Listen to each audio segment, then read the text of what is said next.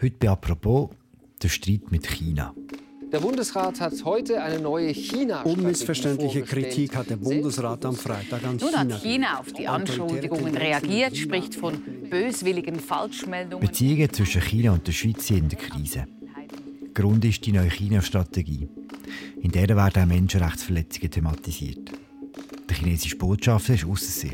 Bedauerlicherweise erhebt die Schweiz in dem Dokument unbegründete Anschuldigungen und Angriffe auf das politische System, die Minderheitspolitik sowie die Menschenrechtslage Chinas und versieht China mit böswilligen Labels. Wieso fühlt sich China so angegriffen? Wie ernst ist die Schweizer Kritik an den Menschenrechtsverletzungen und was steht für uns am Schluss auf dem Spiel? Diesen Fragen widmen wir uns heute bei «Apropos» im täglichen Podcast vom Tagesanzeiger.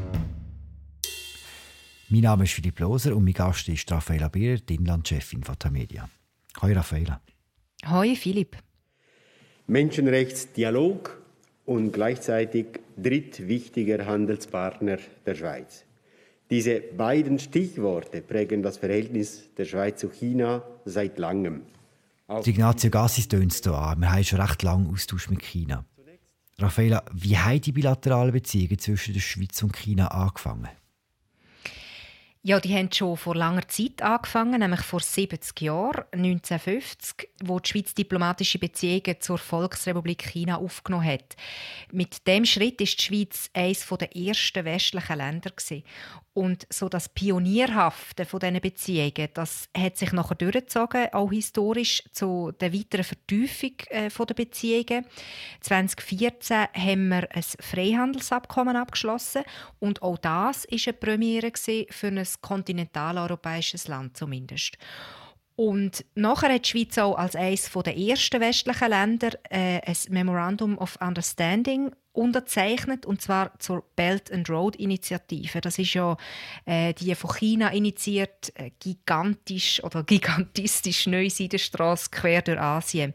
Und mit dem Memorandum of Understanding haben die Schweiz und China den Handel und die Investitionen entlang von den von Routen von der neuen Seidenstraße intensivieren. Und dann zu all diesen Abkommen dazu kommen noch regelmäßige Besuche mit militärischen Ehren auf höchster staatlicher Ebene und ganz viel offizielle Dialoge in unterschiedlichen Bereichen und Gremien und Partnerschaften, zum Beispiel in der Wissenschaft. China ist eine Weltmacht. Was nützt mit so einem grossen Land Beziehungen zu so einem kleinen Land, wie es die Schweiz ist? Man muss sicher sagen, für China ist die Beziehung unkomplizierter als für die Schweiz. Also die Schweiz ist für China ein neutrales Bindeglied im Westen und in dieser Rolle ist die Schweiz attraktiv für China, gerade auch jetzt aktuell in Zeiten von der Polarisierung, wo sich der Konflikt mit den USA und mit der EU zuspitzt. Und äh, die Schweiz als neutraler Staat muss sich in, in diesen Streit, wo da jetzt vonstatten gehen, muss sie sich weniger einordnen. Gleichzeitig genießt sie international eine grosse Glaubwürdigkeit. China kann also sagen, hey, schaut an, wenn die Schweiz uns akzeptabel findet, dann solltet ihr uns auch ganz in Ordnung finden. Wie ist es denn umgekehrt? Ist es für die Schweiz eher eine komplizierte Beziehung? Oder was, was nützt denn, äh, was nützt der Schweiz der rege Austausch? Für die Schweiz ist es eine sehr komplexe Beziehung. Es ist nämlich äh, so eine heikle Gratwanderung zwischen wirtschaftlichen Interessen und äh, einer Prinzipientreue. Also wirtschaftlich ist China sehr attraktiv für die Schweiz. Es ist unser drittwichtigster Handelspartner, wie wir jetzt gehört haben. Und bei der Prinzipientreue dort wird es dann eben ziemlich kompliziert. Äh, mit dem meine ich so Werte, wie, also wo für die Schweiz sehr wichtig sind, wie Demokratie, Rechtsstaatlichkeit oder eben Menschenrecht. Für die Schweiz sind diese Werte so ein wichtiger Bestandteil vom eigenen Selbstverständnis, dass da im Austausch mit anderen Staaten eigentlich keine relativierenden Abstriche gemacht werden können. Was das für Konsequenzen kann haben, in so einem Moment hat man kürzlich gesehen, wo Ignazio Gassis die neue China-Strategie vom Bundesrat vorgestellt hat. Und in dieser China-Strategie geht es eben auch um Menschenrechtsverletzungen. Die Bereitschaft Chinas, Menschenrechtsfragen zu diskutieren, hat in den vergangenen Jahren abgenommen, während sich die Situation bezüglich Menschenrechte gleichzeitig verschlechtert hat.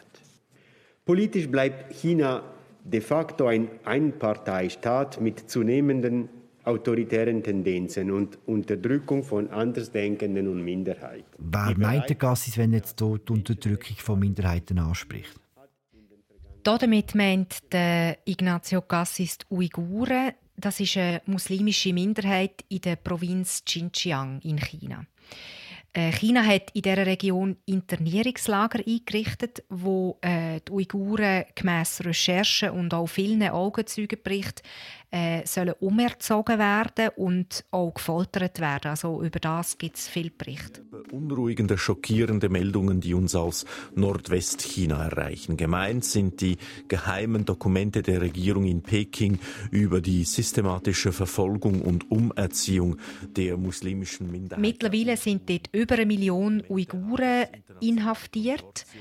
Und die, die nicht inhaftiert sind in dieser Region, die werden mit einem riesigen Überwachungsapparat äh, kontrolliert und ihre Bewegungsfreiheit massiv eingeschränkt. Also man kann sagen, vor den Augen der Weltöffentlichkeit findet dort eigentlich härteste Repression gegen eine spezifische Volksgruppe statt. Und entsprechend reden ein paar Länder auch schon von Genozid.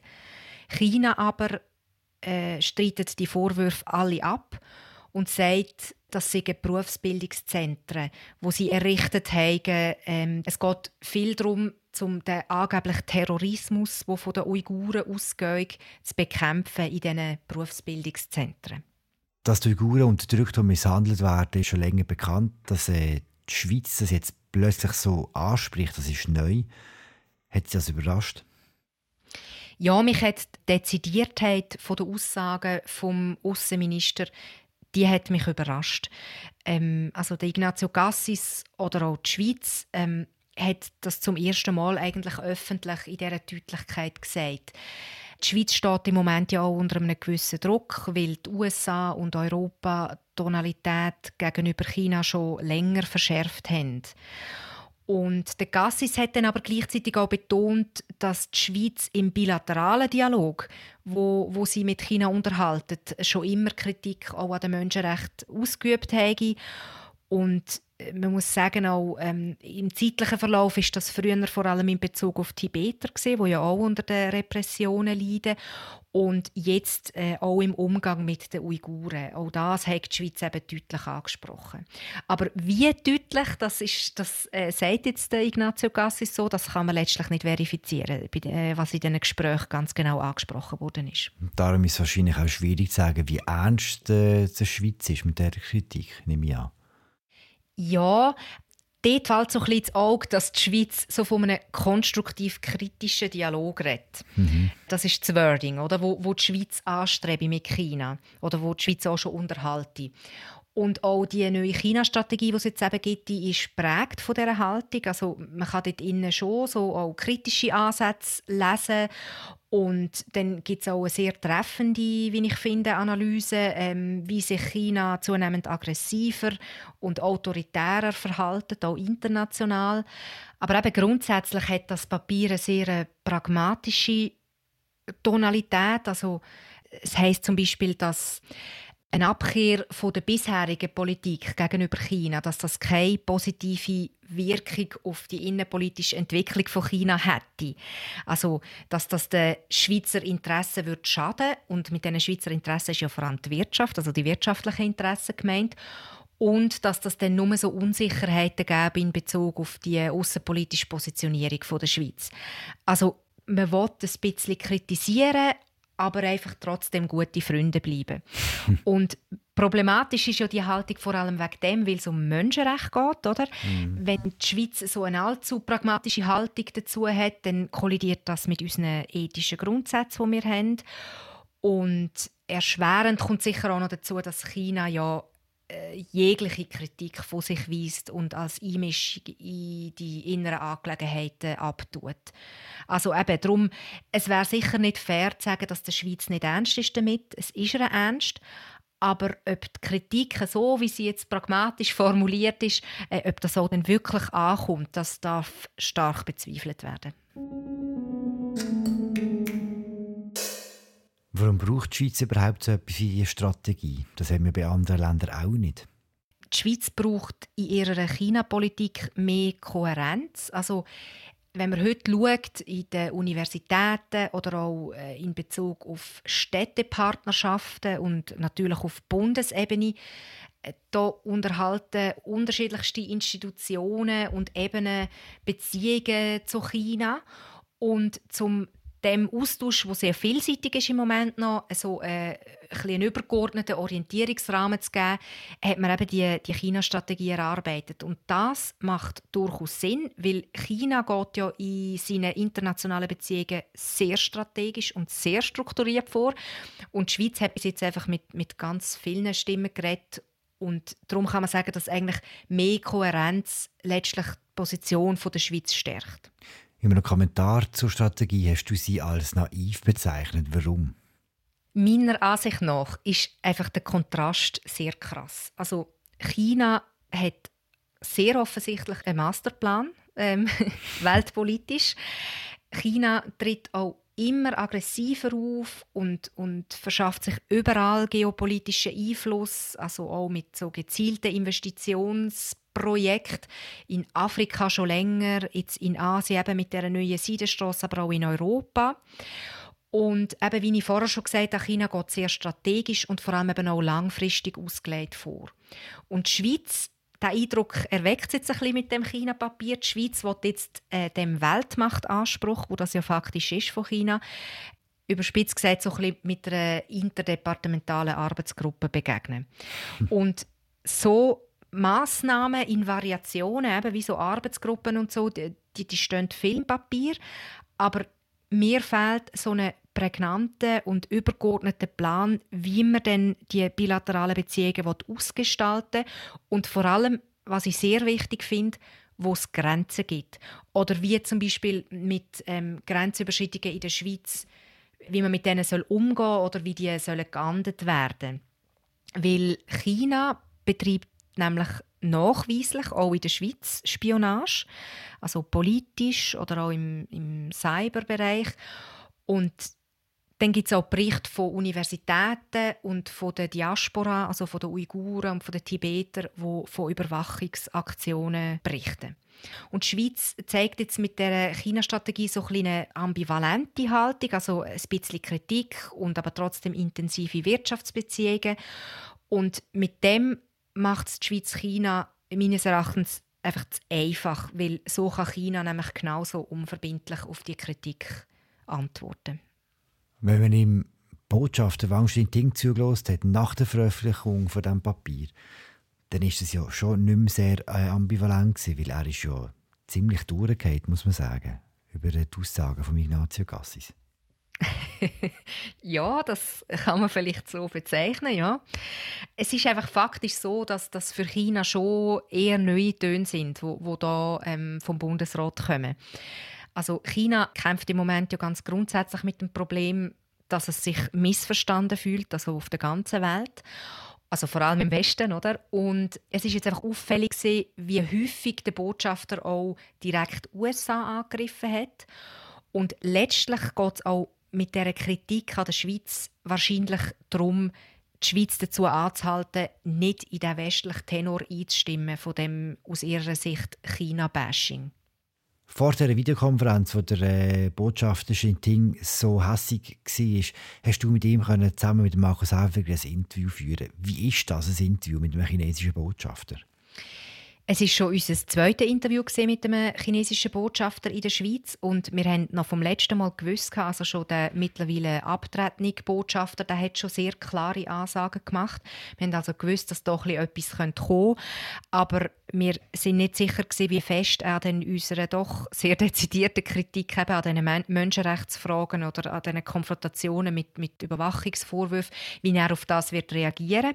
Jetzt hat sich aber gezeigt, ähm, dass der Wang Xiting, der neue Botschafter jetzt, dass er den Ton noch einmal verschärft hat. Also das kann man sicher auch sehen vor dem Hintergrund von der auch international verschärften Rhetorik, weil man hat einfach das Gefühl, also das ist auch in dem Gespräch ist der Eindruck aufgekommen, dass kommunikativ da ja alles aus einem Guss kommt, oder? Also sehr mhm.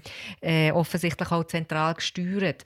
Und so hat sich für uns wie eigentlich im kleineren Rahmen von dem Interview so die, haben sich so die größeren weltpolitischen Verwerfungen zeigt eigentlich. Und erschütternd habe ich schon das letzte Mal gefunden und jetzt wieder, wie sich so die komplett andere Einstellung zu, zu Menschenrechten zeigt. Im Sinne von, wenn man kollektiv so viele Leute aus der Armut holt, 800 Millionen, wie, äh, wie er jetzt auch wieder betont hat, dann geht das halt nur mit oder auf Kosten von der individuellen Freiheit, mit individuellen Einschränkungen. Also wenn es um ein grösseres Ganzes geht, dann kann man halt das Recht von jedem Einzelnen nicht so genau äh, berücksichtigen. Und das unterscheidet die Chinesisch fundamental von der westlichen Sichtweise. Hast du das Gefühl, die Episode mit der, mit der lauten Kritik und der lauten Antwort wird irgendetwas verändern an den Beziehungen zwischen der Schweiz und China? Nein, das glaube ich nicht, weil es ist ja wahrscheinlich beiden Seiten klar, dass es jetzt hier vor allem so um rhetorisches Säbelrasseln geht. Beide Seiten haben überhaupt kein Interesse daran, die Beziehungen abzubrechen. Und das hat sich beispielsweise jetzt auf Schweizer Seite schon gezeigt, dass der Bundespräsident Guy Parmelin ja kurz nach dem äh, Interview und nach der Pressekonferenz vom chinesischen Botschafter schon beschwichtigend reagiert hat und er hat dann öffentlich betont, dass sich wirtschaftlich nichts wird ändern zwischen diesen beiden Ländern. Also nein, ich glaube, die sehr lange Beziehung die wird erhalten bleiben zwischen diesen beiden Ländern. Danke, Raffaela. Danke dir, Philipp. Das war apropos der tägliche Podcast vom Tagesanzeiger. Mein Name ist Philipp Loser. Ich habe mit Raffaela Birrer, der Inlandchefin von Tamedia. Schön, dass ihr zugelassen. Wir hören uns morgen wieder. Ciao zusammen.